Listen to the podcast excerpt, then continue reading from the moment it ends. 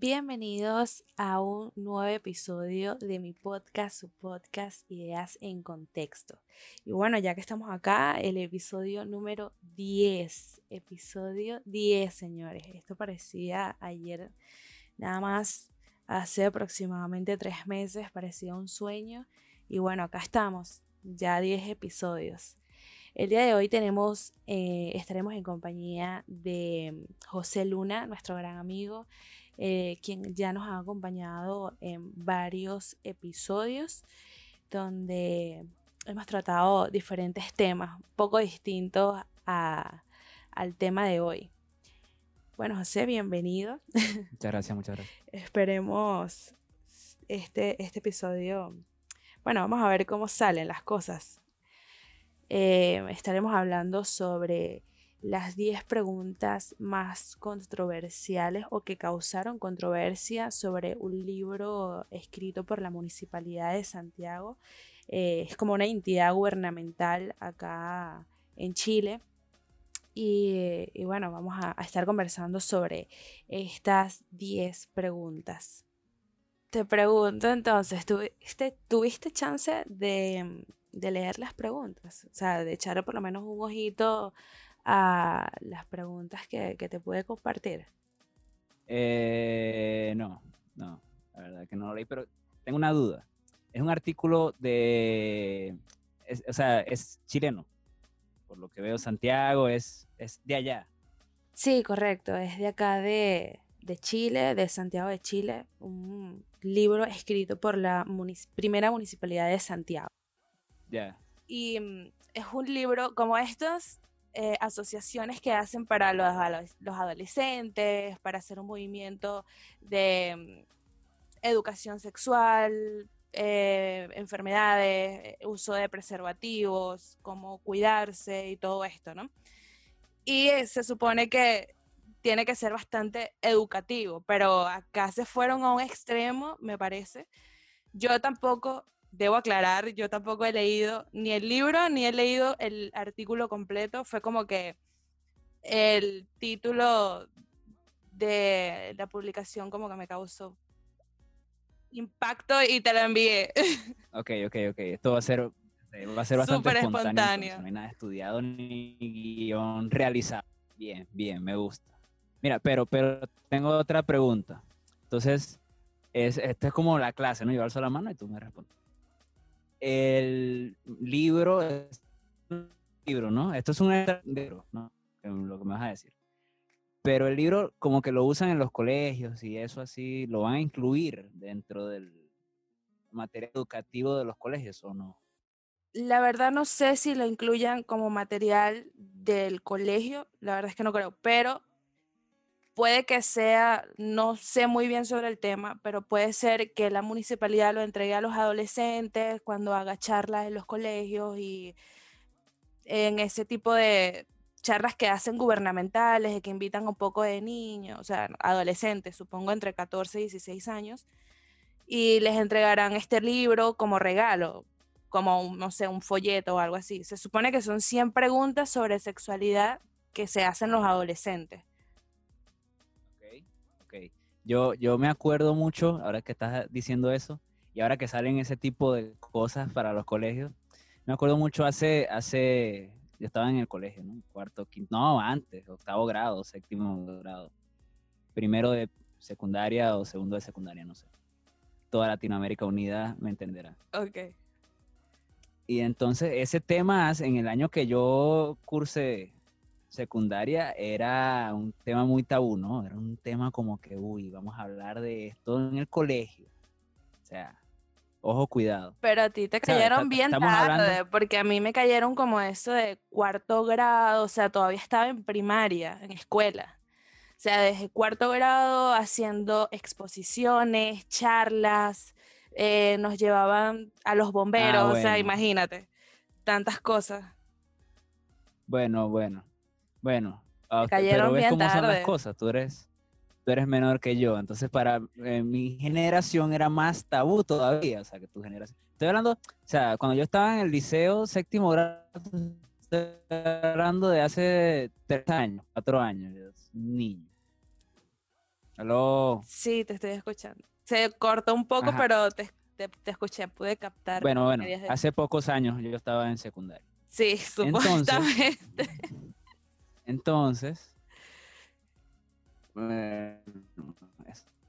escucha. Entonces, me acuerdo que la cosa era, y, y todo el mundo sabía de lo que iban a hablar, ¿no? Pero entonces la cuestión era las, risitas, los murmullos y, el, y el que iba a dar el, la charla, ¿no? Entonces, muy, muy delicadamente, si tratar Tratando de no el tema por encima. Las palabras, y entonces, los senos son la parte tal, y esto, la, la vulva, yo siempre odié ese nombre, la vulva, lo digo aquí públicamente, lo odiaba. da como vergüenza también cuando empiezan a eh. hablar sobre esos temas y uno se pone como que no sé qué decir, cómo actúo, cómo, ¿sabes? ¿Qué expresión coloco? Digo que sí entiendo, digo que no entiendo. Si digo que no entiendo, me seguirán explicando. Si digo que entiendo, me pedirán que diga que entendí. es complicado, es un tema complicado. Exactamente.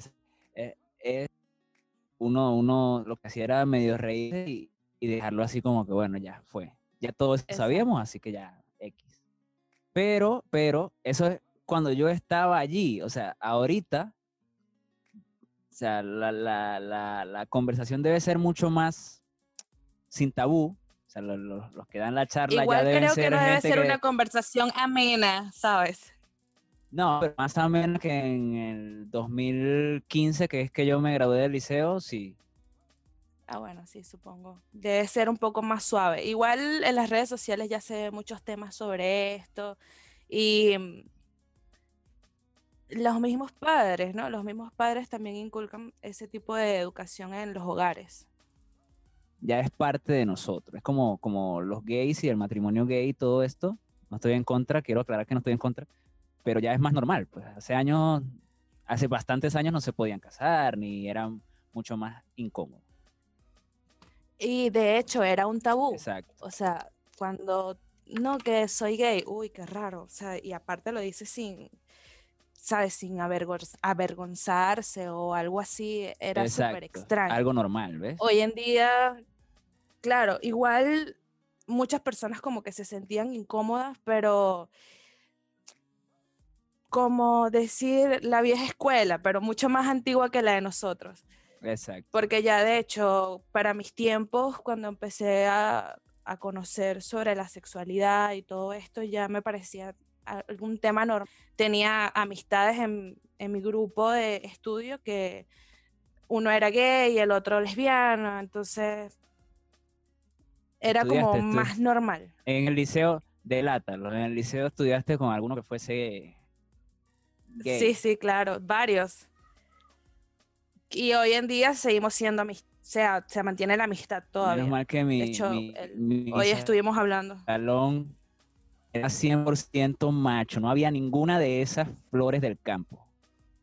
Qué bueno, muchachos, me siento orgulloso de nuestro trigésima segunda promoción de bachilleres.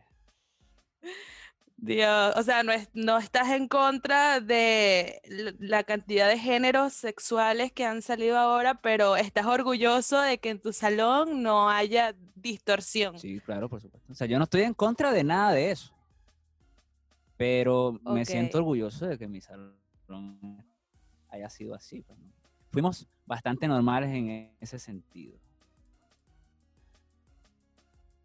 Ok, dice, el libro está desarrollado para responder las dudas de adolescentes desde 14 años y de hecho durante el proceso de confesión del material, de la confección del material, perdón, se contó con un comité de adolescentes entre 14 y 19 años que seleccionaron la lista de preguntas que se plantean en el texto. O sea, que estas preguntas que salen en este libro y supongo que de hecho las más polémicas eh, es porque salieron en esos de entre 17 y 19 años. Sí, debe ser, debe ser. No, no creo que haya sido las, los más pequeñitos, pero hubiese sido bastante extraño. Obvio, pero yo pensé que de hecho había sido una persona bastante adulta, bastante madura, que escribió en su totalidad el libro y que estas preguntas habían salido de su autoría. ¿Pero por qué? Por lo que estoy viendo. ¿Por qué? ¿Pero por qué Porque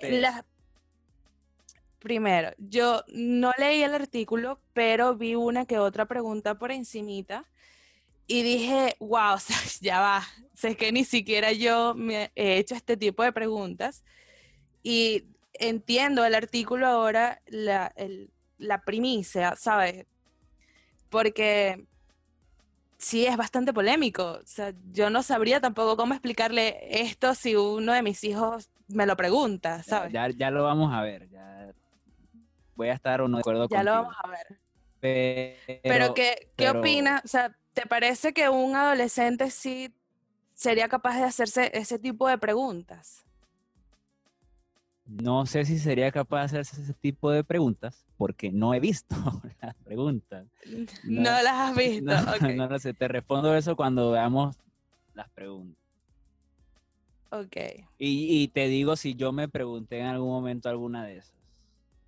Continuamos, continuamos entonces con las preguntas para entrar en contexto. Dale, dale, dale, lánzalas.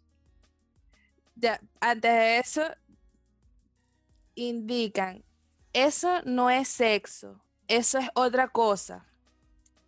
Con esta frase se refirieron al libro, manifestando que con esta publicación se estaba, se estaba pasando a llevar a las familias.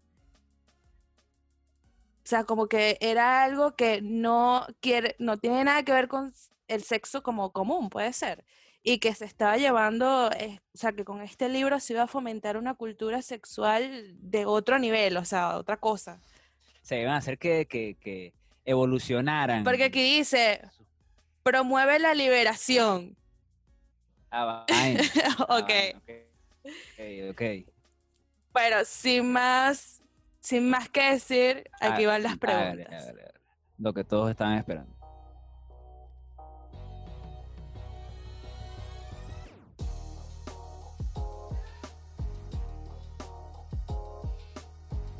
Pregunta número uno, que sería la pregunta 12 en el, libro. En el libro. Ok. Ok, ¿estás preparado para sí, recordemos. Espero que todos recuerda, Recuérdale a la gente que estas son las 10 preguntas más polémicas del libro de algo de Santiago de Chile. Tú eres mejor para esto que yo. Solo vamos, solo vamos a mencionar las 10 preguntas más polémicas que contienen el libro de las 100 preguntas sobre sexualidad que se hacen los adolescentes. Por, al parecer, los adolescentes se hacen este tipo de preguntas. Pregunta número uno. Estoy listo, bebé. ¿El ano se lubrica solo o con ayuda? Ok, esa me parece bastante, bastante obvia. Razonable. ¿Quién no se preguntó esa vaina? A mí la verdad es que no me interesaba mucho si el ano se lubricaba o no, la verdad. Debo confesar. Pero no importa, no importa. A mis 19 años todavía. Querías como saber cómo. Bueno, ¿será que eso sí, a los 19 años. expulsa, segrega un líquido o no? ¿no? No sé, la caca es como muy suavecita. Bueno, pero uno se pregunta. no me parece que, que, necesite ser lubricada. Pero bueno, eh, acompaña la pregunta con una pequeña... Común. ¿Te parece como una pregunta como esta? Que, si llega tu hijo, supongamos que tienes hijo, y te pregunta, eh, papá, ¿el ano se lubrica solo o necesita ser lubricado? Ve, si tú tienes un hijo que te pregunta eso... En un contexto sexual. Ok, ok, ok. Si tienes un hijo que te pregunta eso es porque vive en el siglo XX y la mensajería es por cartas, porque antes de preguntarte eso ya lo buscó internet y ya averiguó. No te lo va a preguntar a ti que eres su papá. Eso no va a pasar jamás. Buena pregunta. Buena respuesta en el siglo XX sí es como más... Sí, en internet lo podemos encontrar todo, pero si quiero una, una respuesta como más explicada o algo más personal, obviamente le va a preguntar a su grupo de amistades o le va a preguntar a sus padres, ¿no? Dependiendo de la confianza que hayan dentro de la familia.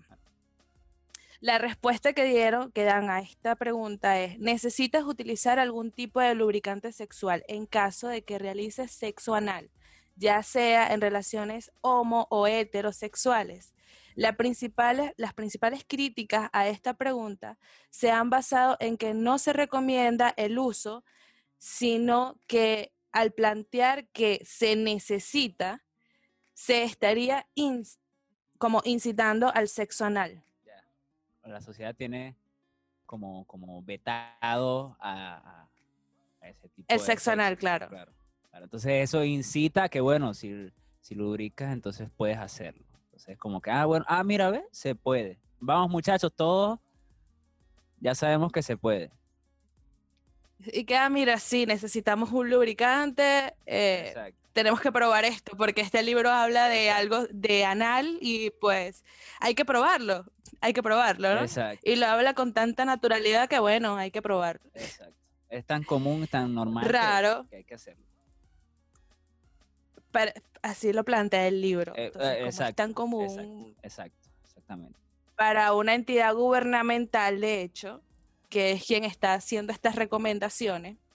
Pero, obviamente sí, pues incita bastante a probar cosas que pero yo no lo religiosamente religiosamente no está permitido. Debo eh, aclarar esto, ¿no? Yo he sido bastante cristiana muchos años y obviamente sé la teoría. Y este tipo de cosas no está permitido por la iglesia, por así decirlo, ¿no? Y en una familia bastante religiosa va a ser bastante criticado. Solo a eso me refiero. Mira, ve pero no está mal hablar las cosas crudas y eso es algo que existe, es algo que no le hace daño a nadie. Y pues bueno, está bien que le den la, buena recomendación a los niños y no anden con un ano irritado. Pero eh, de eso se trata, ¿ves? O sea, la, la, cuestión ya no es si lo están incitando o no. La cuestión es que saben que lo están haciendo. Que tomen sus precauciones. Entonces que por lo menos lo hagan bien. Sí, ya, ya la cuestión no es detenerlo, ah, sino si lo van a hacer, por lo menos háganlo de la manera correcta para no tener que ir a urgencias con, problemas raros del ano. Al igual que el consumo de las drogas, y que bueno, ya sabemos que se drogan, ya sabemos que son las cosas ilícitas que hacen. Si lo van a hacer, bueno, escóndanse bien, escóndanse ah, bien. Pero eh, eso no es tan... Tengan un consumo... No es tan, tan eso porque las drogas son ilegales no es, no es lo mismo. Sí, pero bueno, ya sabemos que lo hacen, tengan un consumo, eh, ¿cómo se dice? Eh, Sabes, que sean prudentes, que tengan un consumo prudente. Ser responsable con Te recomendamos que... Exacto, te recomendamos tal, tanta dosis. Eh, bueno, exacto, eso sí puede ser. Te recomendamos que, para que no andes con los ojos volteados por la calle. Lo máximo que puedes. Eso. Exacto lo máximo que puedes utilizar es esto ya. Muy bien, muy bien. La segunda pregunta, esta sería la pregunta 14 en el libro. No sé realmente si este libro se puede conseguir por internet, no lo busqué. Deberías. Pero bueno, esta sería la pregunta 14 y la segunda del día. ¿Cuáles son las consecuencias de masturbarse? ¿Es malo masturbarse mucho? De hecho, hay bastantes artículos en internet y videos, no sé si decir que sean videos educativos, pero se ha hablado mucho sobre el tema. De hecho, muchos comediantes han sacado a relucir el tema de si es adecuado la masturbación en exceso. Sabemos que todo exceso hace daño. Pero bueno, acá parece hay una respuesta razonable sobre esto. ¿Tú qué opinas? Es una, la pregunta yo creo que va a ser la más normal de todas, lo que todo el mundo se pregunta, porque, claro, tú tienes, ¿cuánto, desde, desde qué edad es el, libro? ¿13 años? Desde los 14, años. hasta claro, los tienes 14 años, te acabas de dar corrientazos. empezando, empezando. y cada vez que te vas a bañar, entonces te metes a, a darle ahí a, a maraquear entonces, a maraquear. Claro, tú, estás, tú te preguntas, bueno, ¿será esto Estás descubriendo tu sexualidad. exacto. ¿Será esto nocivo para mi salud? Porque es que me gusta mucho, lo hago demasiado, entonces quiero saber si, ¿Qué tanto puedo estudiarme? Claro. Exacto. Pero entonces allí tendría que, en la respuesta, no sé si está, pero tendría que haber un número que indique de aquí para acá es excesivo y de aquí para acá no, porque ¿cómo tú sabes que cuándo es excesivo? Puede haber alguien que se masturbe dos veces al día y piense, uff, no, soy demasiado, esto, esto es mucho. Soy demasiado. Y hay alguien que a lo mejor dice cinco veces al día y piensa, no, bueno, podrían ser diez, o sea, que estoy bien. bueno, sí, como que cuál es el límite, ¿no? Exacto. Lo menos que se puede hacer es una y lo máximo no sé cuál es el límite. Eh, espero que respondan eso allí, porque si no, no están enseñando un carajo. Si no, no están, no están promoviendo nada bien. Exacto, exacto. porque te están promoviendo a masturbarte, que no lo, no lo veo mal. La mayoría de las sexólogas, las expertas en el sexo, sexólogos, sexólogas, lo recomiendan para descubrirte, conocerte, saber cómo vas a ser durante el acto sexual, ¿no? O sea, lo que te gusta, lo que no te gusta. Pero bueno, en fin, la respuesta a esto, según el libro, dice, tiene muchos beneficios y se liberan sustancias cerebrales que bajan la ansiedad y el estrés. Agregando que lo único malo sería preferirla por sobre la actividad sexual con otro, o sea, que prefieras masturbarte a tener actividad sexual. Sí, sí, claro, se entendió. Y bueno, lo que según hace polémico esto es que nuevamente se está instando a la actividad sexual, o sea, que tengan sexo. Pero en ningún momento te dice cuántas veces está recomendada, o sea, realmente no responde la pregunta. Porque dice, ¿cuáles son las consecuencias de masturbarse? Ok, eso dice, no, no tiene consecuencias, tiene muchos beneficios realmente. O sea, te libera el estrés, te quita la ansiedad y fin, o sea, te recomiendo que sí lo hagas. Pero ¿es malo masturbarse mucho? No me lo están respondiendo. Bueno, acá tienen su respuesta. No exageren, no exageren. Respuesta, eh, pregunta número 3. Pregunta 16. ¿O querías agregar algo? No, no, no, no. Quería decirte que las preguntas como que las más polémicas son como de las primeras, ¿no? Son 100 preguntas y estamos entre el rango de... No, si supieras que va bastante, acabo de ver, por ejemplo, la número 10 es la pregunta 77, así que...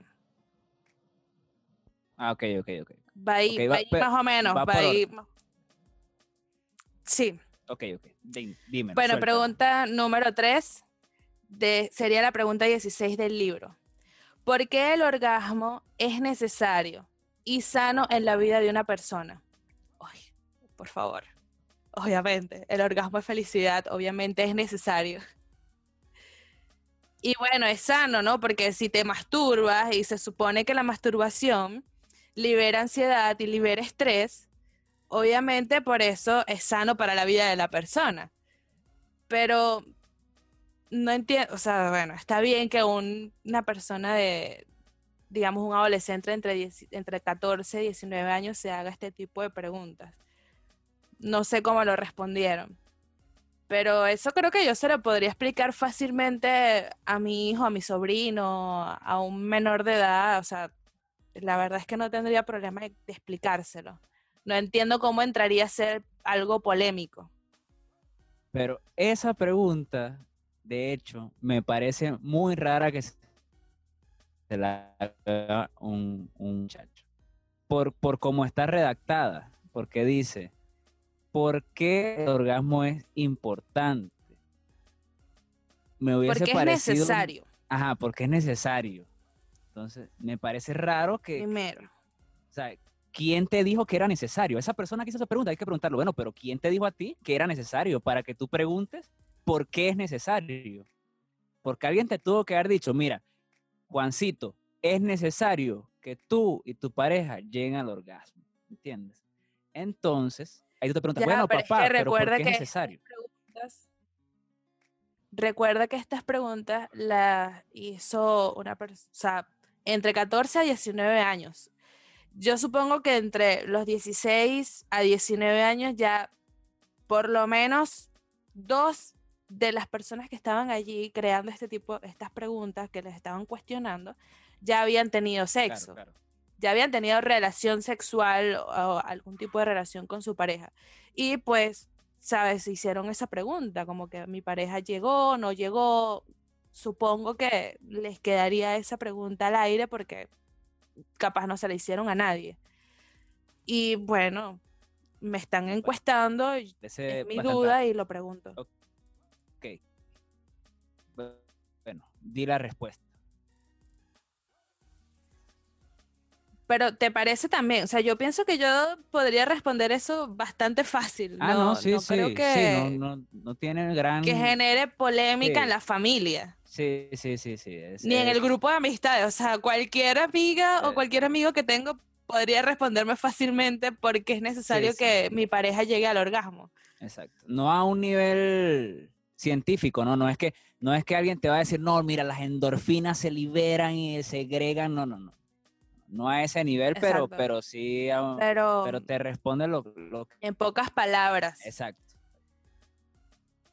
En pocas palabras te van a decir, en palabras bastante coloquiales, porque es importante. Eso, exactamente. Podría, cualquier persona podría explicarlo en un lenguaje sencillo que se entienda. Bueno, comienza la respuesta como, no hay mayor crítica a la pregunta, sino a la imagen que la acompaña, donde se observa a una entrada baja. Ah, es que el libro tiene, ah, tiene, aparte de las preguntas, está acompañada con, con imágenes. Esas ah. imágenes no las tengo acá, lastimosamente. Ah. Pero bueno, nos indican que la imagen, eh, en la imagen se observa una entrada vaginal con un cartel que dice Orgasmos Gym. Claro, entiendo. Ah, bueno, e, eso sí me parece bastante polémico, ¿ves? Sí, pues obviamente. O sea, incitan a que como que tienes que ejercitarte o tienes que practicar bastante para poder llegar al al orgasmo, pues. ¿Y qué incita esto? Tener relaciones. Muy a menudo. Muy a menudo. Ok, y aparece un pene esperando por entrar. Vale, lo que le faltaba. En dicha imagen ya, o sea, la imagen ya está totalmente, creo que todos, a todos les queda muy claro, a todos los oyentes. En la respuesta el libro dice que cuando hay un orgasmo, los músculos pélvicos se contraen y es como si los genitales hicieran deporte. Sexo es igual a deporte. Es lo que las personas como que se preguntan. Entonces, ¿el sexo es igual a un deporte? Bueno, según las expertas en el sexo, eh, indican que sí, pero para los adolescentes, que bueno, si están siendo educados de esta forma y están estas preguntas, supongo que están las preguntas sobre cómo cuidarse y hay una buena respuesta para cada una de esas preguntas, ¿no? Y están siendo bien educados durante la lectura del libro. Y supongo también están haciendo un movimiento donde aparte de promover el sexo, lo están promoviendo de manera, ¿cuál sería la palabra? Prudente, de manera razonable, supongo. de manera pues, adecuada. No lo sé, no sabía cómo decirte. Eso es bastante raro que el gobierno saque algo así y, ya vemos que tiene carencia. Sí, la verdad. Vimos que, la vaina no es tan, Me esperaba algo más profesional. Bueno, es que también está dirigido a niños, entonces no pueden hablar con tanto...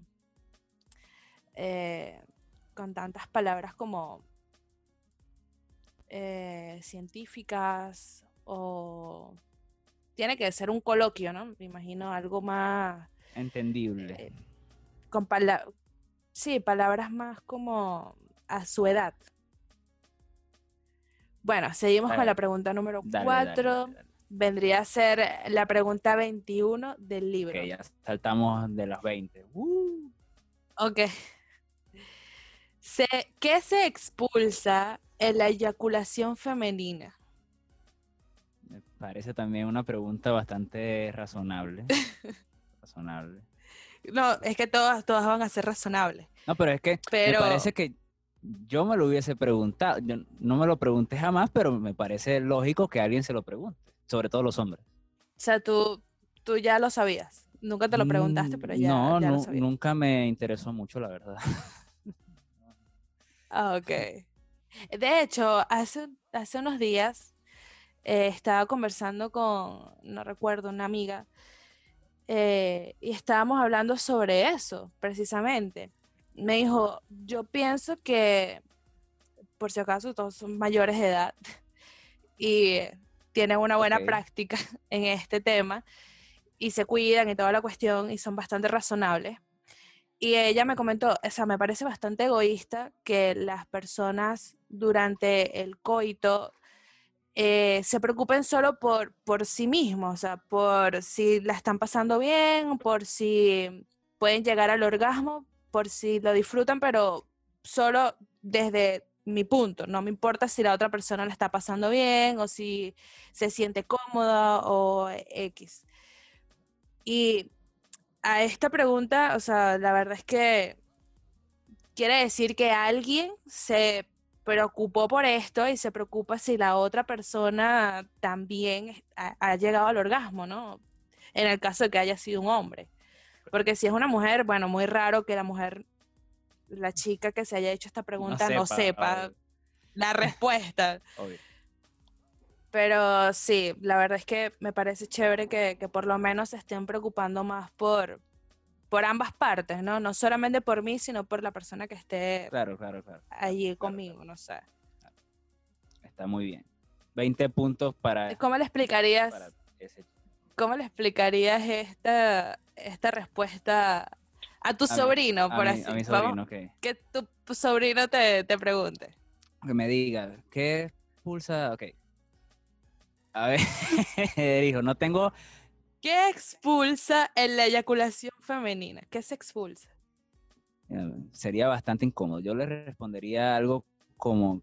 Sí, eh, o sea, tú le regalarías este libro. No, eh, eh, no, jamás. Le digo, busca tu camino por internet, busca variedad. Busca tu guía. Sí, sí, busca tu, tu respuesta solo. Pero no, esto estamos hablando del caso de que no hay internet, no ha buscado, no es inocente y me está preguntando a mí. Confía más en tu palabra eh, que en lo que diga internet. Yo le diría, ve, no interesa. Tú preocúpate por lo que votas tú. No, mentira. Eso sería, bastante lo que estás hablando tú, egoísta. Egoísta. Exacto.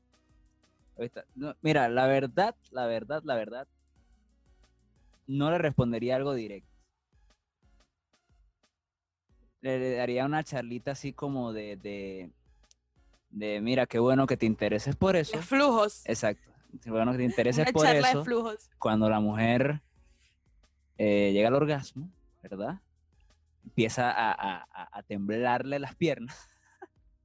Entonces es normal, es normal, y segrega un líquido poco viscoso, ¿no? Que no tiene mayor, ¿cómo es que? Relevancia, para ti, no es dañino ni nada por el estilo. No te preocupes si en algún momento y que bueno, ya después, ya después cuando estés un poquito más grande, hablaremos del squirt y otras cosas. Exacto, ya, ya más, más complicado. Ya la cosa después se complica, así que no te preocupes mucho por este tema. Aún. Bueno, la respuesta a esto, según describe la Municipalidad de Santiago, dice, sin embargo, la respuesta a esta pregunta, aparte de una correcta información técnica entregada, se le añade que en la pornografía suele llamarse squirting Lo que se suele exagerar con efectos especiales. Lo cual se relacionaría más con una clase sobre elementos del cine porno. Esto lo dice el libro. Wow. Ya, ya me veo por qué la polémica. Ok, ok. ¿Esa es toda la respuesta? Sí, bueno, es que es como un resumen de la respuesta.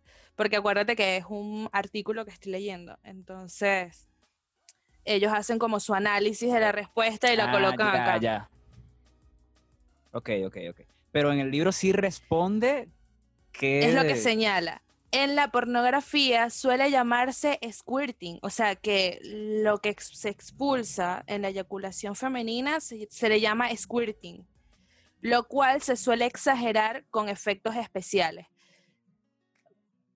Ya, ya, Esa es la respuesta como que algo allí, más llama la atención de las personas que lo están leyendo. Eh, eh, exacto, esa, es la parte como que... De controversia. ¿Por qué lo metieron aquí? O sea, no era necesario, si no era necesario meter esa parte estás mencionando porque quieres. sí, porque... No había ninguna necesidad de, involucrar a la industria pornográfica. Exacto. Lo querías nombrar, querías meter mensajes subliminales ahí. Eh, exactamente. A eso, a eso van. Y bueno, que... Esa es la polémica. Esa polémica la entonces. Incitando a la pornografía. No sé. Mm, no sé si, si incitándolo, pero dando a conocer un poco sobre el mundo de la pornografía. esa industria. Bueno, también. Exacto, o sea, mira, hay un mundo de cine porno. aquí te lo decimos. Pues, pero lo bueno, si tú quieres, lo bueno de esto, lo bueno de esto es que están revelando que en esta industria del porno muchas cosas son exageradas, si al caso vamos, ¿no? Porque de hecho estuve viendo Em, no sé si sabes de esta actriz porno, La Sirena. La Sirena 69. Ajá, ajá. ¿Sabes quién es? No, no sé. No, no sé ni idea. Qué mal, me siento mal. Tenías que decir que sí. me sé los nombres. No, no, no, no la conozco. Y mira que conozco, pero esa no la. Es una actriz porno venezolana. Ella le han hecho muchas entrevistas ya, de hecho, en varios programas de comedia venezolana. Estuvo en Entregrados, estuvo, recién salió en un programa de El Mundo y el País, haciendo como, em, estaban celebrando su episodio 69 y pues lanzaron un tema, eh, bueno, con relación al porno, porque bueno, 69, ya sabemos las relaciones que tiene este número y no sé qué. Entonces, bueno, ella eh, revela en varias de sus entrevistas que en este mundo del porno hay muchas cosas que son realmente muy exageradas y muchas cosas que realmente no están viendo, que supuestamente el que ve el video o el que ve la película supone que está pasando algo allí y en realidad no está pasando nada. O sea, digamos que eh, hay tomas donde colocan la cara o tomas donde colocan cuerpos completos y resulta que ahí no está sucediendo nada de coito, no está pasando nada. Y mm, son cosas que realmente no, no se sabe, si no es porque una actriz porno como tal te lo explica, ¿no? Bueno, está, está. me parece excelente que hagan eso porque es cine. Exacto, es cine. Y efectivamente te están diciendo, en las películas porno, o sea, en la pornografía se conoce como tal. Que bueno, es posible que una mujer llegue a esto, pero generalmente lo exageran con efectos especiales. Claro, claro. Está, desmintiendo algo que por lo general las personas no lo saben pero eso está muy bien, que desmientan ese tipo de cosas, pero no lo tienes que hacer en un libro de educación para niños. buen punto. Desmiéntelo en un artículo de, mentiras del cine porno, ahí perfecto, pero aquí no. Aparte que lo van a leer niños de entre 14, 16 años, 17 años. Hay niñas que a los 17 años todavía juegan con muñecas, no todos son, sabes, andan buscando la mala vida. Hay niños que de verdad tienen 17 años, niños que de verdad tienen 18, 19. no sé si entienden lo que estoy queriendo decir con esto. Pero bueno, se tiene distintas educaciones. se tiene distintos tipos de educación y bueno. Pregunta número 5. Ya vamos a la mitad. la mitad. Em, Pregunta 25 del libro. ¿Por qué a algunos hombres les cuesta que se les pare?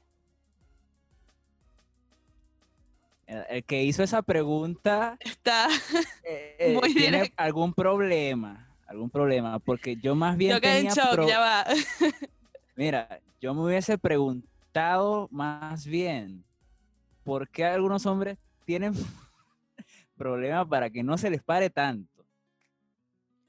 Ok, según lo que estoy leyendo, no tienen problema con la pregunta, o sea, posiblemente la respuesta estuvo muy buena, porque no hablan de la respuesta. Dicen, la pregunta ah, está realizada con un lenguaje demasiado vulgar. Podría haberse hablado de lograr erección. Exactamente, a lo que vamos. Yo quedé perpleja, lo juro, quedé perpleja con la pregunta. Y que, ¿what? Ya va. ¿Quién hizo esta pregunta? tiene sentido. Exacto, que, que... Pero no, y me, me deja, o sea, está bien. Con la intriga, creo que, creo que eh para este, este episodio tenía que haber buscado el libro, ¿no? Para leer lo que Exacto. explica en el artículo y aparte el libro. No sé si estará en, en, internet realmente. Vamos a, buscar el libro a ver. Es que me, causa mucha curiosidad, la verdad. Pero, entonces, vas a buscarlo, dale, pues dale, dale. Sí, estoy buscándolo. Bueno, sabes que estamos grabando y puedo editar. Sería bueno. Sí, exacto. Sería bueno, sería bueno que buscaras el, Ah, mira, me salió súper rápido, así que no creo que, sea necesario borrar nada, ¿no? O sea, no, no, no voy a cortar esto. Ok, chiquilla. ok, las imágenes que salen son bastante, eh, digamos, crudas. Está cargando. El prólogo es un libro bastante completo, tiene 160 páginas las 100 preguntas ocupan 160 páginas. Sí. Ok. Eh, bueno, tiene páginas en blanco también, así que bueno. El índice. Autoconocimiento. Diversidad, efectividad, salud, vida sexual, anticoncepción y embarazo. ITS riesgos. Está bien, está bastante bueno el libro, la verdad. O sea, Sí. ¿Cómo puedes decir que está bastante bueno si leíste la portada y de vaina? Estoy leyendo el índice y está bastante completo en información, pero obviamente no creo que lo recomendaría para que leyera un adolescente solo. Creo que lo pudiera leer en compañía de... Eh, eso tiene su nombre, esa persona. Eh, psicopedagogo puede ser, bueno, sus padres, en, en, eh, en el caso. O, o, tu hermano mayor, si tienes un hermano mayor, lo puedes leer con tu hermano mayor y preguntar. Sí, exactamente. Tal cosa. Pero mira, dice, este, ¿qué es una zona erógena y cuáles son? O sea, te muestra eh, dos muñequitos donde señala cada zona erógena, oreja, cuello, boca, pechos, ano, vagina, y la señala o sea, no las veo tan fuertes realmente. Orejas, cuello, boca, pechos. Las ves muy informativas, más bien. Sí, la verdad es que está bastante informativo. ¿Qué es el clítoris? Y te da una buena reseña. Las mujeres tienen punto G, los hombres tienen un punto G en el ano. Ok, está bastante fuerte. Sí, pues no recomendaría que este libro lo leyera eh, un niño. O sea, no es como que voy a regalarle este libro a un niño. O sea, es bastante fuerte. Eh, sí, tiene bastante contenido. Eh, yo creo que lo leería más bien alguien de, no sé, unos 23 años y le estaría bien. Eh, puede ser, puede ser. ¿Qué número era la pregunta? no sé. La 23, 25. 25. ¿Por qué a algunos hombres les cuesta que se les pare? Vamos a buscar, voy por la 11, 12. Mire, sale una abuelita. Ya va, ¿de qué está hablando? Lo único malo sería preferirla sobre. Ah, ok, lo que habíamos hablado La masturbación. Sobre la masturbación. Será una abuelita.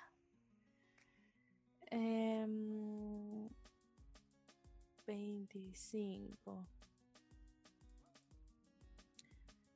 Creo que después podría ser como, antes de terminar con el podcast, podría como leer cada una de las preguntas para que tengan una idea. No sé si... O igual pueden buscar el libro.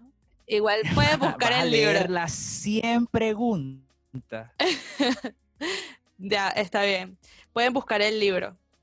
Eh, solo coloqué el nombre. Coloqué el nombre. Ah, bueno, eh, puedo colocarles el link en la cajita de información. El nombre del libro es bastante fácil. 100 preguntas sobre sexualidad adolescente y pues les sale el libro en la primera. O sea, no tienen que buscar para más a ningún lado. Pero bueno, ¿por qué a algunos hombres les cuesta que se les pare? La dificultad en la erección puede ocurrir por diferentes razones, pudiendo ser fisiológicas o emocionales. Algunas razones, algunas razones emocionales pueden ser nervios, ansiedad, preocupación por su desempeño sexual, falta de una estimulación adecuada, desconexión con el momento que se vive, está preocupado en otras cosas, falta de fantasía erótica, ok, en serio. claro, por supuesto, es, una, es la mejor razón que has leído. Pero recuerda que esto va dirigido a adolescentes, o sea, es que es complicado, ¿no? Bueno, si es que ¿Tú crees un que libro bastante ¿Tú crees que los adolescentes no fantasean? ¿Tú crees que los adolescentes no fantasean? No lo sé. es complicado. Claro que fantasean. Por supuesto que fantasean como desde los 12 años. Por lo menos los hombres. Por lo menos los hombres. Las mujeres a esa edad todavía jugamos Barbie, la mayoría. Respecto a los problemas fisiológicos. Es como todo. Estos se producen por alteraciones en los nervios y variaciones sanguíneas, como la diabetes, enfermedades neurovasculares y la, disfusión eréctil por fugas venosas. Por fuga venosa, no sé qué, quiere decir eso. Todos aquellos son poco comunes en la adolescencia. Dependiendo de cuáles sean las razones, es que tipo de tratamiento se puede realizar, por lo cual se debe consultar a un especialista para evaluar el caso a caso. Está bien, la respuesta la verdad es que está súper. Pero bueno, están reclamando, la polémica es por la formulación. La de la pregunta. Por la formulación de la pregunta. La pregunta 6 entonces. Sería la pregunta 54 la voy a ubicar de una vez por si. Por si, bueno. Ah, bueno, y en este caso entra ya al capítulo de diversidad. Ah, es que está dividido en capítulos. Sí, pues. te sí, te comenté el índice. 54. Sí, pero me. Uf. sí, fue algo súper rapidito, pero, pero bueno, comenté el índice. Ya, bueno, ya después escucharás. Las palabras esas que dijiste sobre el índice, está bien. Y sigue saltando a efectividad. Vamos por efectividad. 54. Eh, Todavía no llego a 54.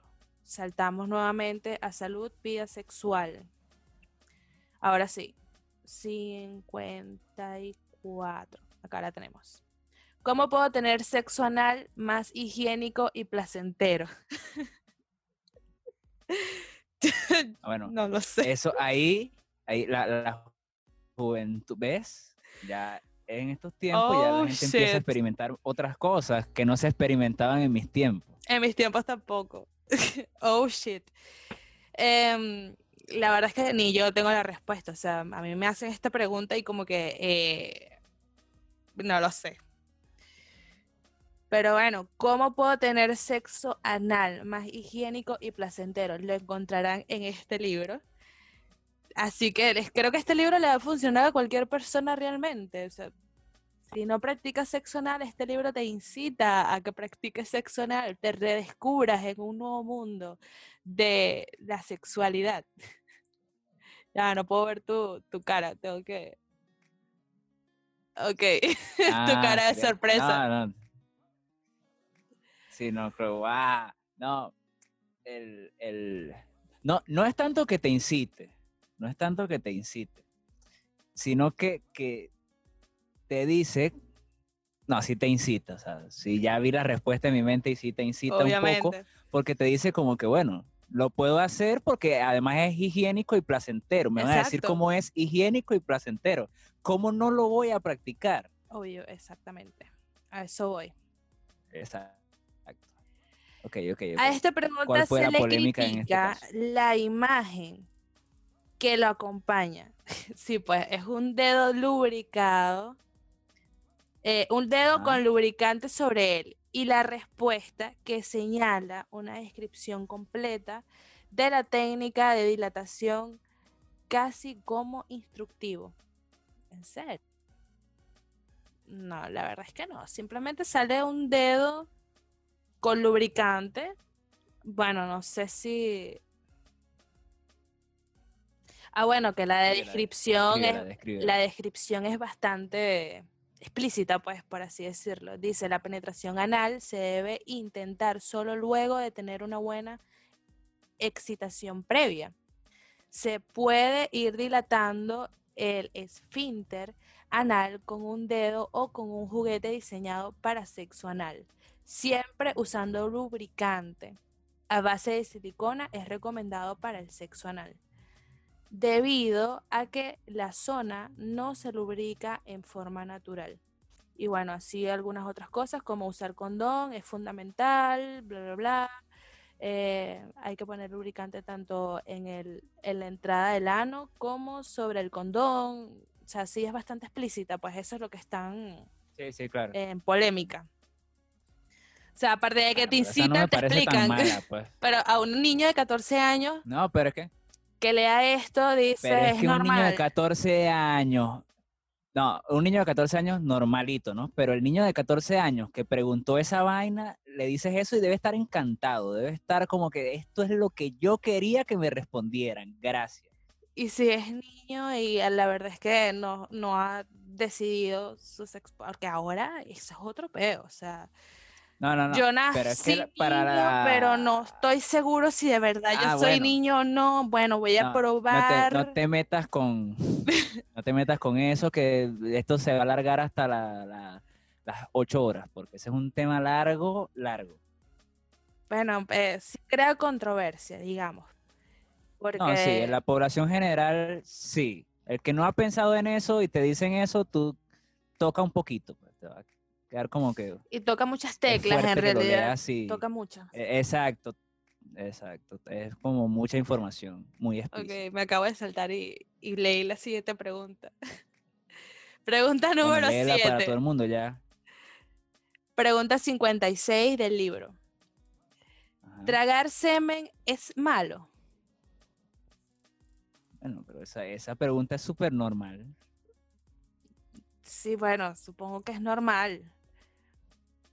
Yo la verdad es que ni siquiera me lo había hecho. Pero en TikTok, hablando de esta aplicación, no, no le estoy haciendo publicidad ni nada, pero eh, si buscas bien en TikTok, aparte de bailes mariquitos y, y, cosas estúpidas que salen allí, la gente haciendo el ridículo, a eso me quería referir, puedes encontrar buen contenido. O sea, si sabes buscar bien y sabes por dónde meterte, eh, puedes encontrar muy buen contenido.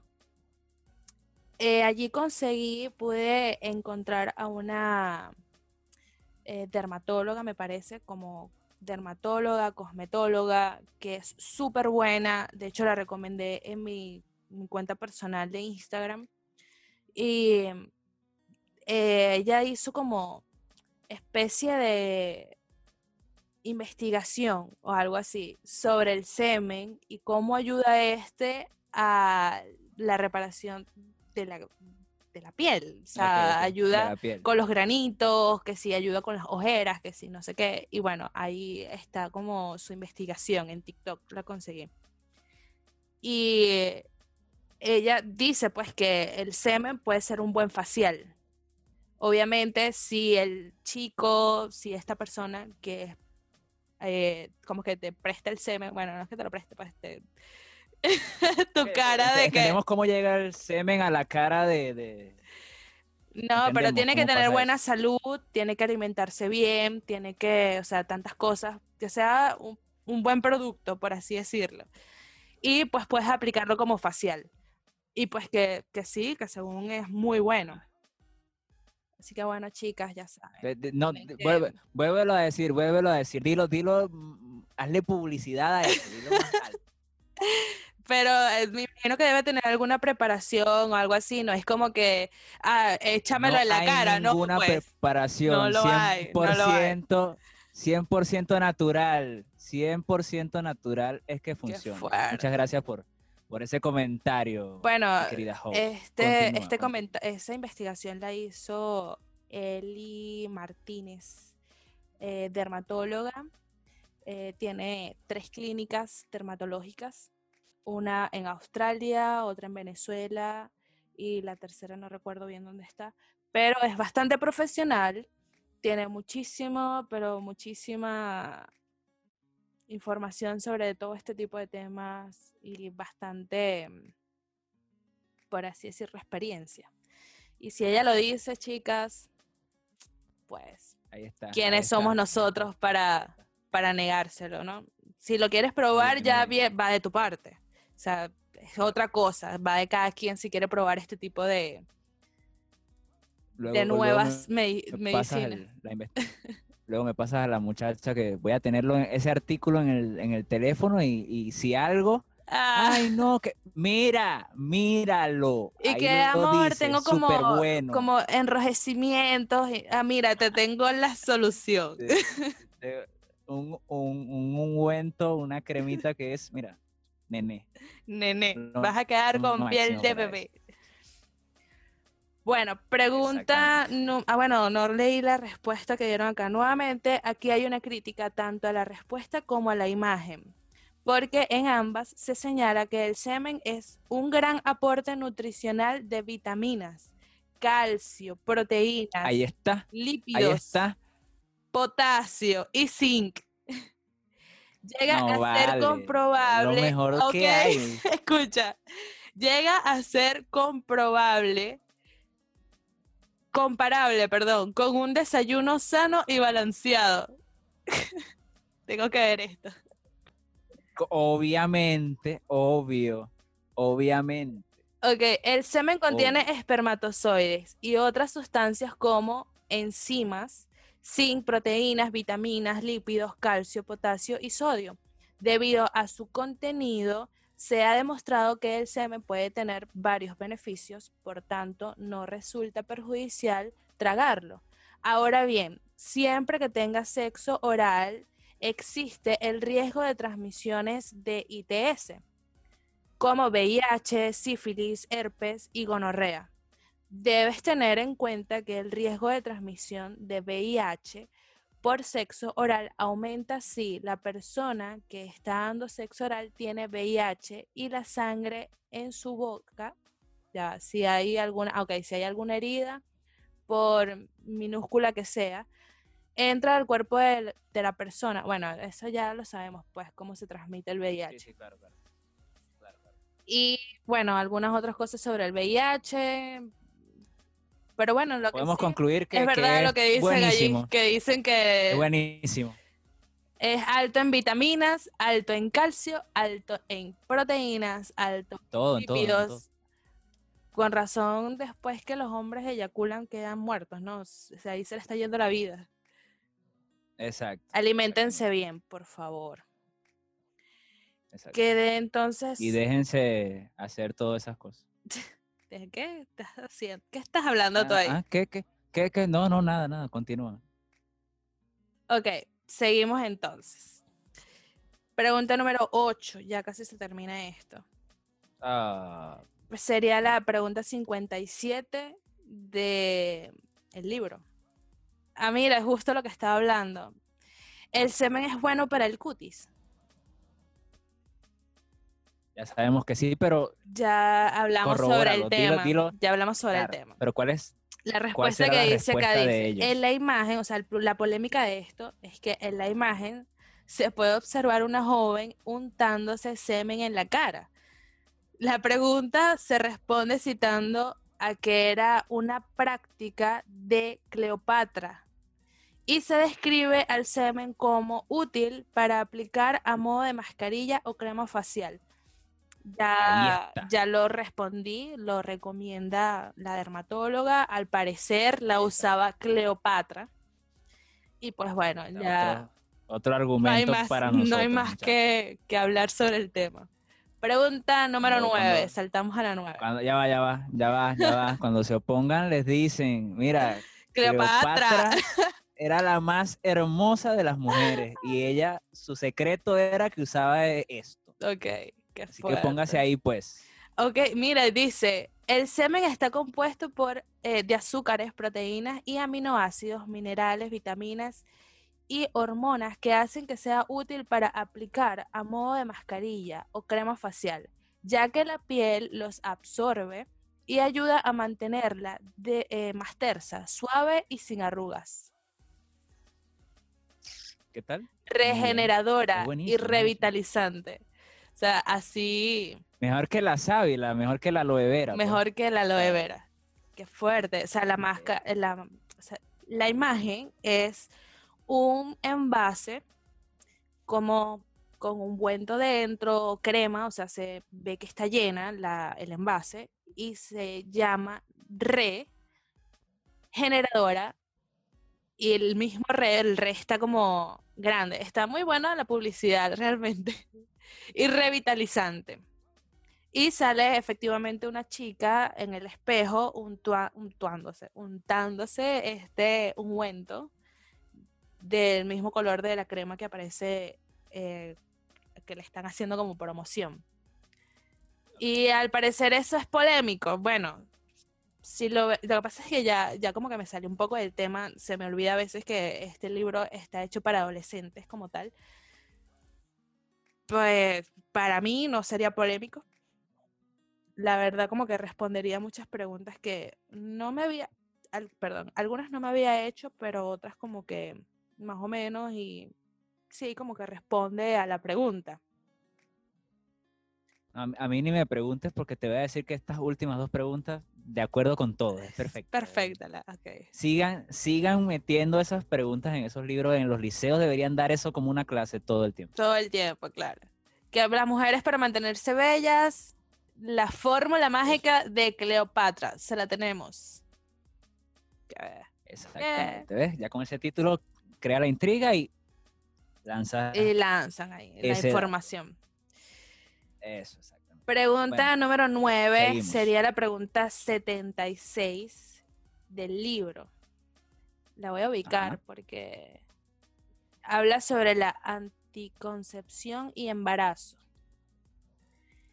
La 76. A ver.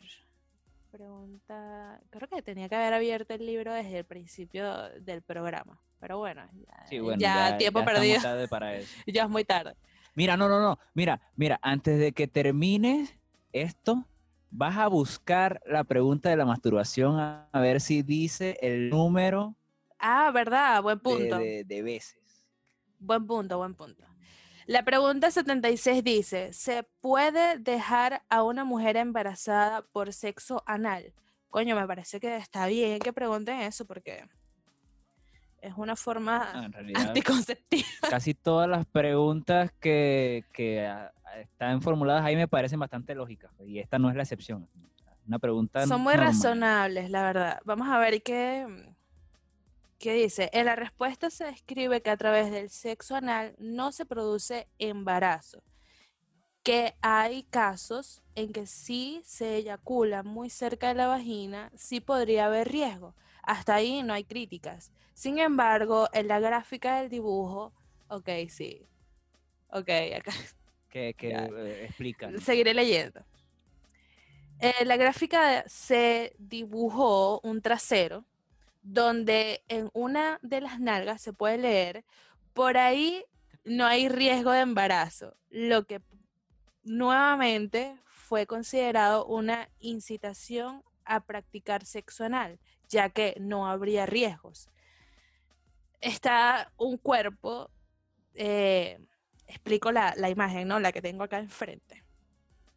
Eh, se muestran dos nalgas, dos glúteos, en los que el izquierdo dice por ahí no hay riesgo de embarazo y el derecho sí hay riesgo de, de contagiar ITS. O sea, está bien la imagen, es bastante cruda y me parece que no quedará dudas, pues, o sea, no hay riesgo de embarazo, pero por ende no quiere decir que no tienes que usar eh, algún preservativo, algún, ¿sabes? No, tienes que cuidarte igual porque te puedes contagiar de otras enfermedades. O sea, no contagias un embarazo, pero hay otras enfermedades. E, exacto, exacto, exacto. Está bien. Tú... esa no me pareció tan No, la verdad es que no me pareció tan polémica. Y hablan de la, de la imagen, no me parece polémica la imagen. No están mostrando nada, nada extraño. Pero igual sí, estoy de acuerdo, incita a tener sexo anal y como que, bueno. Bueno, pero es que el libro te va guiando, las que vimos anteriormente, o sea, ya te van como guiando como es, cómo lo puede hacer lubricante y pues. placentero, cómo lo puedo hacer tal, y ahora te dicen que si no hay embarazo, entonces como que, ah, bueno, ahora, ahora sí estaba dudoso, pero ahora sí lo voy a hacer. Si ¿eh? tenías dudas con todo y esto, pues aquí te tengo un beneficio. ahí está, ahí está. Si llegaste a la pregunta 70 y no te han dado ganas de eso, pues toma. Toma, aquí está. Bueno, saltamos a la pregunta 10, la última pregunta polémica, entre comillas, Em, del libro. Sería la pregunta 77. Si una niña de 6 u 8 años tiene relaciones, puede quedar embarazada. Creo que ya sé por dónde va la polémica.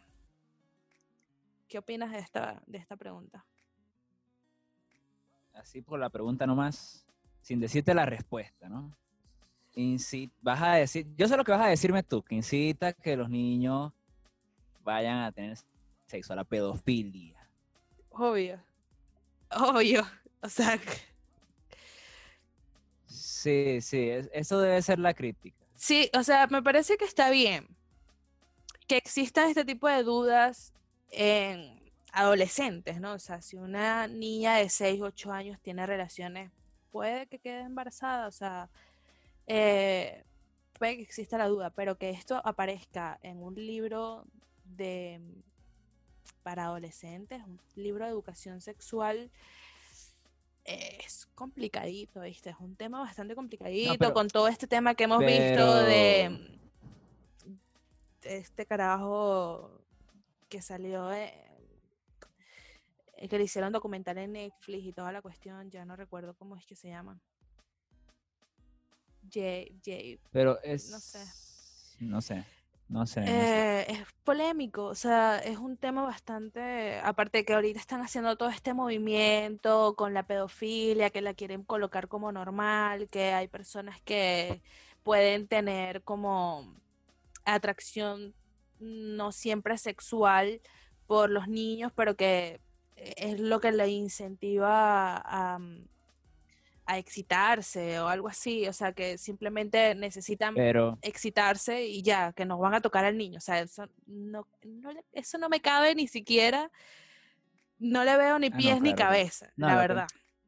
Eso, eso claro, eso está mal, pero la que la pregunta, o sea, en principio yo no le veo, no es que no le veo nada malo, es que lo veo que lo hacen a modo de información, porque ¿qué es mejor? que tú te quedes con la duda toda la vida o que resuelvas tu duda a los 30 años.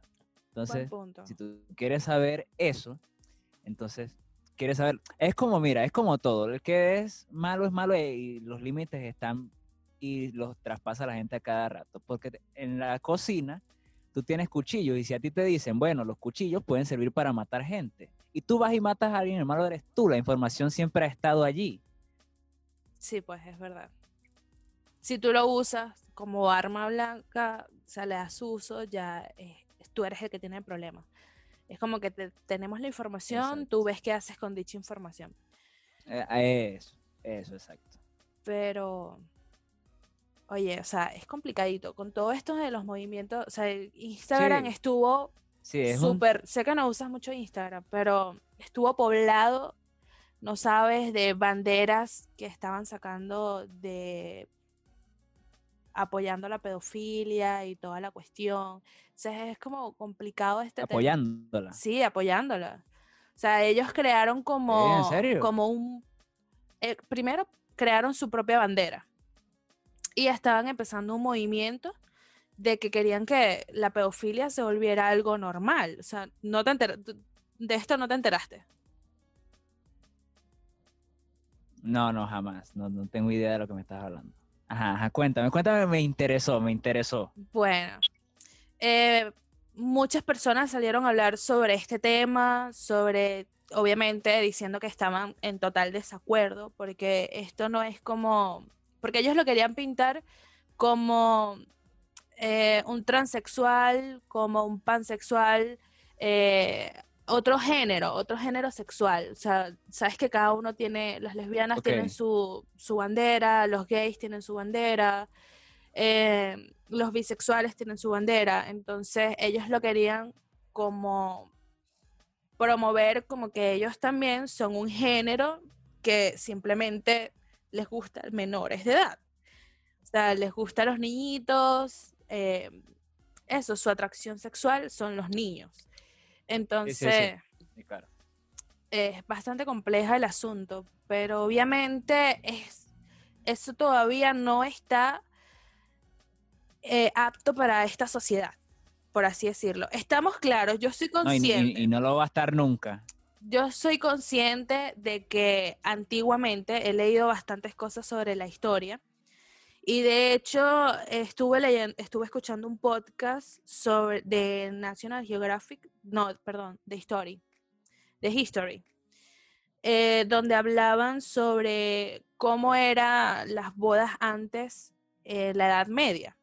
Y la mayoría de este tipo de, de bodas de la realeza, por así decirlo, eran generalmente como cuadradas, ¿no? O sea, ¿cómo, cómo explico esto? digamos que mm, mi reino necesita dinero, necesita comida o qué cosa, se hace un pacto, vamos a casar a nuestros hijos y de hecho desde los seis, cuatro o tres años ya estabas como comprometido con otro hijo de un rey o algo así.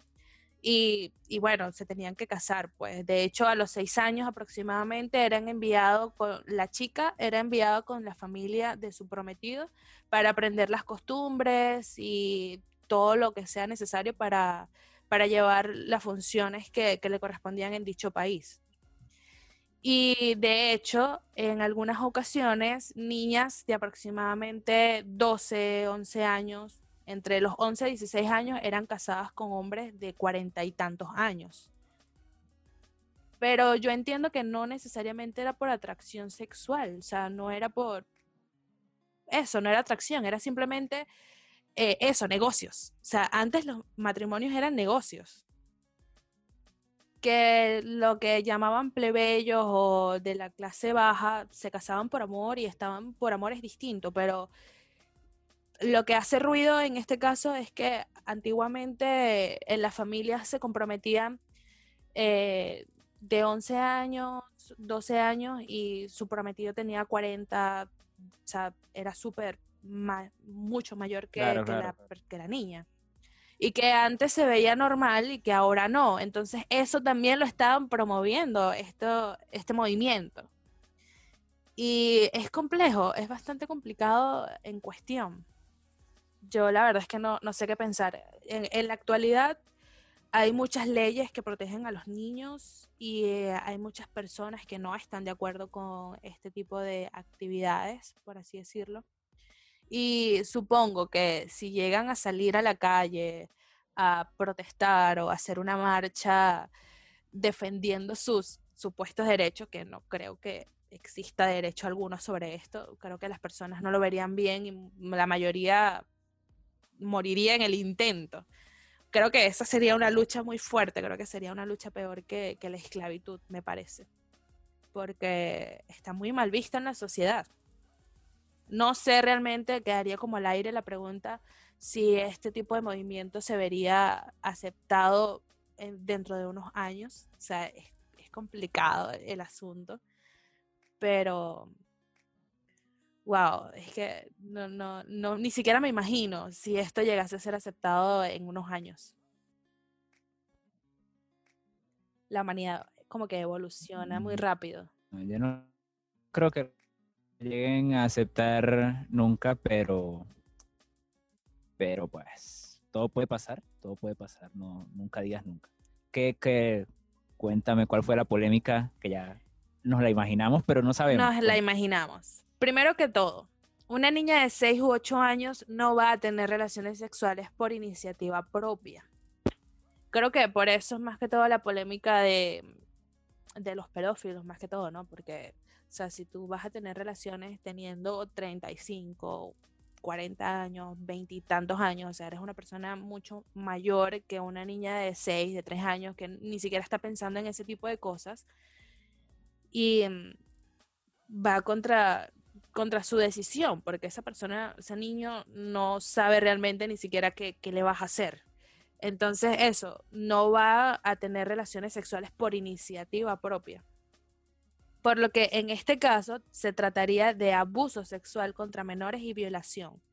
En la respuesta se habla solo de aspectos biológicos, pero en ninguna parte se señala que, que para que dicha dichas condiciones se den, se estaría frente a un delito penado por la ley. O sea, que le faltó aclarar este, este detalle, pues, que debe ser denunciado.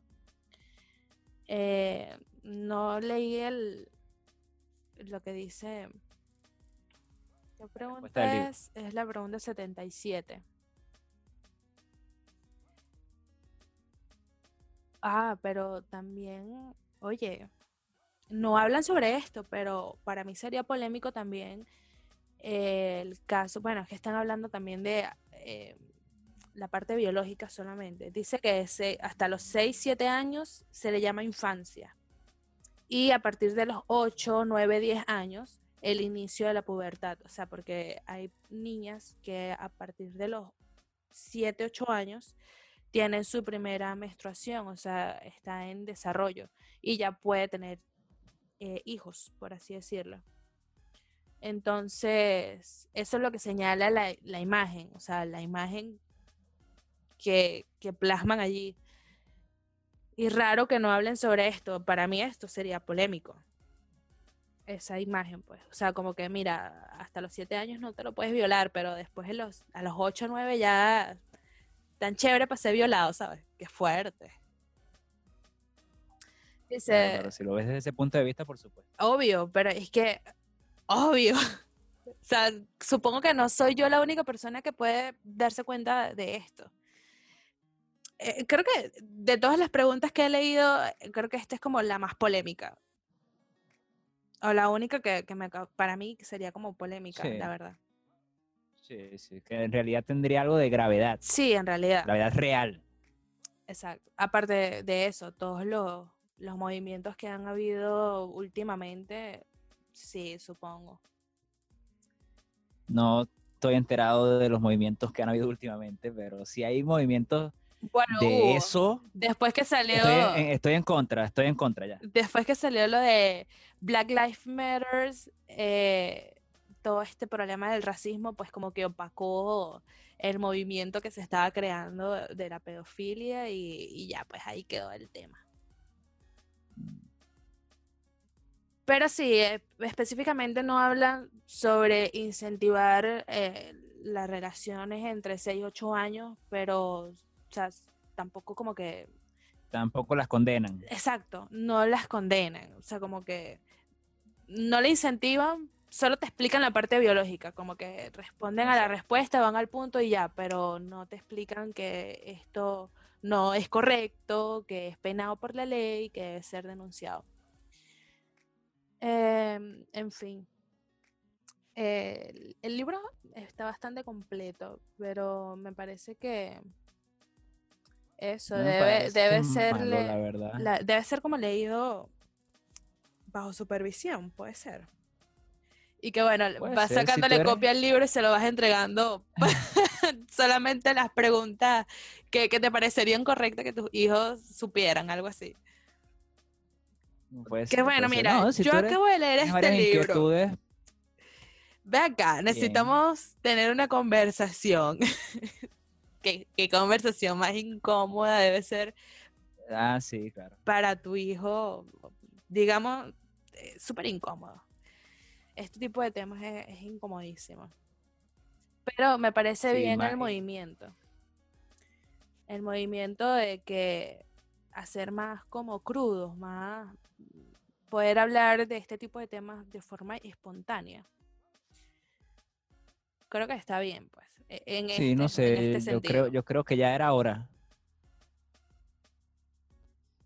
Era hora, porque ya, ya, como, como comentamos eh, antes, ya sabemos que hacen todas estas vainas y se preguntan todo esto. Entonces, vamos a responderles estas preguntas y que no hagan las cosas por lo menos incorrectamente. Puede ser que tú estés buscando una pregunta medio inocente, como que, no sé, cuánta eh, X, una de las preguntas que sean como más suaves.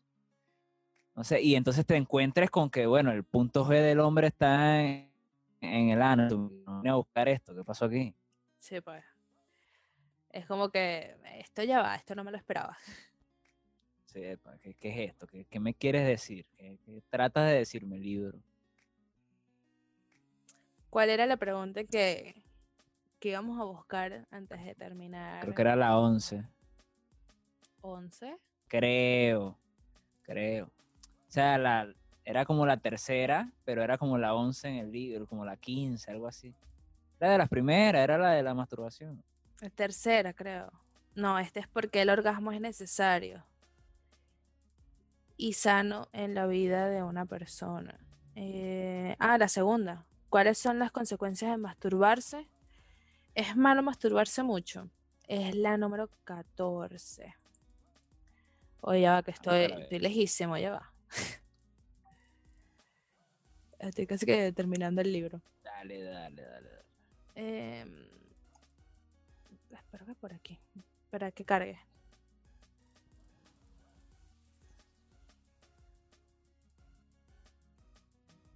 Espera que cargue, que no son páginas, que... que, que, que es como un PDF online. O sea... Ah, ya. ya. Y estabas por la página, por la pregunta setenta y pico. Sí, exacto. O sea, ya estaba bien lejos.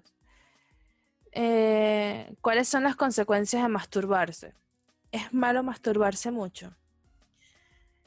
Eh, la autoestimulación o masturbación genera muchos beneficios, ya que cualquier actividad sexual, individual o compartida, libera una serie de sustancias cerebrales que generan bienestar general, baja la ansiedad y el estrés.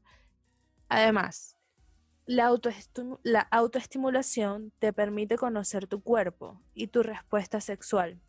Bueno, creo que eso fue lo que quise, bueno, que quisimos como dejar en, en esto del estudio mediante la masturbación. Aprendiendo cómo responde tu cuerpo a los distintos estímulos y así saber qué cosas te gustan y, cuáles no. Esto facilita la actividad sexual compartida, ya que es mucho más fácil disfrutar con otro cuando sabes qué cosas te estimulan y generan placer, permitiendo que seas responsable de tu propio disfrute. Además, la masturbación alivia la tensión sexual, siendo una experiencia que proporciona autoconfianza en el desempeño sexual. Lo único que podría llegar a ser negativo de la autoestimulación es preferirla mayormente. O sea, no te dice exactamente cuántas veces. No, no dice, no dice. Eh, en realidad no lo dice. O sea, o sea, podemos asumir por omisión que si tú le das 14 veces al día, papi, hágale que eso es sano. Eva lo dice. Por lo tanto, no es malo masturbarse y no genera problemas ni disfunciones como muchas veces se piensa. O sea, puedes hacerlo lo que te dé la gana. Las veces que puedas. Eres libre. Las veces que puedas, realmente. Dale, como si no hubiese un mañana, nene. Ay, qué fuerte. Estuvo bastante interesante este episodio, la verdad. Algo, algo con qué concluir. yo concluiría con que es una buena iniciativa, es raro, ¿no? Pero es una buena iniciativa del de, no sé qué ente del gobierno chileno para con sus adolescentes, para que todos tengan una sana práctica del sexo anal. Muy bien. Solo en el sexo anal. Ah, no, no, no. Y, y alentando a que las mujeres dejen que sus rostros sean más bellos y se alimenten mejor. A mí me parece que la verdad, acá en Chile son muy extremistas en todos los sentidos, en todos, o sea, en todo. Em, hasta desde lo más mínimo, ¿no? Por supuesto, la comida es bastante extremista, o sea, es deliciosa, o sea, así, así de extremista. Lo que es bueno es muy bueno y lo que es malo es muy malo. Em, tanto el frío, o sea, el clima aquí va de extremo a extremo, no hay punto medio. Si va a ser frío, hace mucho frío. Si va a ser calor, hace demasiado calor. Así de explícito es el tema eh, en que son extremistas. Y pues a mí me parece que en este caso se fueron a un extremo, pero me parece que está bien, porque así como comentaste, ya era hora, ya era hora de que empezaran a, a ser como más crudos, que no le pusieran tanto dibujito y, pintaran tanto el tema, o sea, ya basta. Esto es lo que es, esto es lo que hay, tienes la información, tú ves qué haces con ella. Es la pregunta, son las preguntas que más se han hecho todos estos años, no vas a conseguir mejor respuesta que esta. Aquí te doy la respuesta, la mejor información que vas a tener de especialistas, de, de todo. Así que eso, tienes la información, tú ves qué haces. claro, no, y, que el, me parece interesante porque tiene respuestas a cosas que a la gente como que le da miedo preguntar. coño, si yo pregunto si, si es malo masturbarse mucho, van a asumir que yo me masturbo mucho. No voy a preguntar esa vaina y me voy a quedar con la duda. Buen punto. Ese tipo de cosas pasa, entonces ahí Creo que ya se preocuparía más, eh, si los ven comprando el libro creo. Pero ah, ya saben, los pueden conseguir en internet de manera gratuita, solo colocando el nombre del libro. O sea, no tienen que pasar la vergüenza buscándolo en una librería o yendo a la municipalidad a solicitarlo. Simplemente con buscarlo en internet lo, obtendrán. Eh, cabe destacar que el libro no es solamente para adolescentes, el libro sirve para todas las edades, porque sé que hay personas que han tenido este tipo de dudas por tantos años y eh, hay cosas que son más fáciles si te las explican, ¿no? A que vayas por ahí intentando cosas raras. Así que me pareció bastante interesante, la verdad. Bueno, también me gustaría como acotar eh, el tema del lubricante, que yo soy bastante curiosa y he visto varias charlas y toda la cuestión sobre estos temas y la mayoría dice que el uso de otras de cosas eh, externas como la saliva o agua o aceite de otros tipos hace daño. Entonces creo que si vas a llevar una vida sexual em, saludable, por así decirlo, y responsable, lo mejor es que usen lubricante. Nada de vaselina, nada de saliva, nada de aceites raros. Así que espero que esta información les sirva de algo. La verdad ha sido bastante educativo. Un buen consejo para nuestra sociedad. Para los oyentes. Em, espero les haya servido, les haya gustado este top 10 de preguntas al parecer, polémicas sobre la educación sexual. Y bueno, muy bien. Sin más Que, añadir a esto, yo no tengo más nada que añadir. Tú estás... No, yo tampoco, ya, ya, todo lo dicho está dicho y, creo que fuimos bastante claros en nuestro punto de vista acerca del, del libro. Chévere. Bueno, José, muchas gracias por acompañarnos el día de hoy por permitirnos eh, estos minutos tan, tan chéveres. Muchas gracias, muchas gracias. Estaré todas las veces que sea necesario mientras el tiempo me lo permita. Mientras se pueda.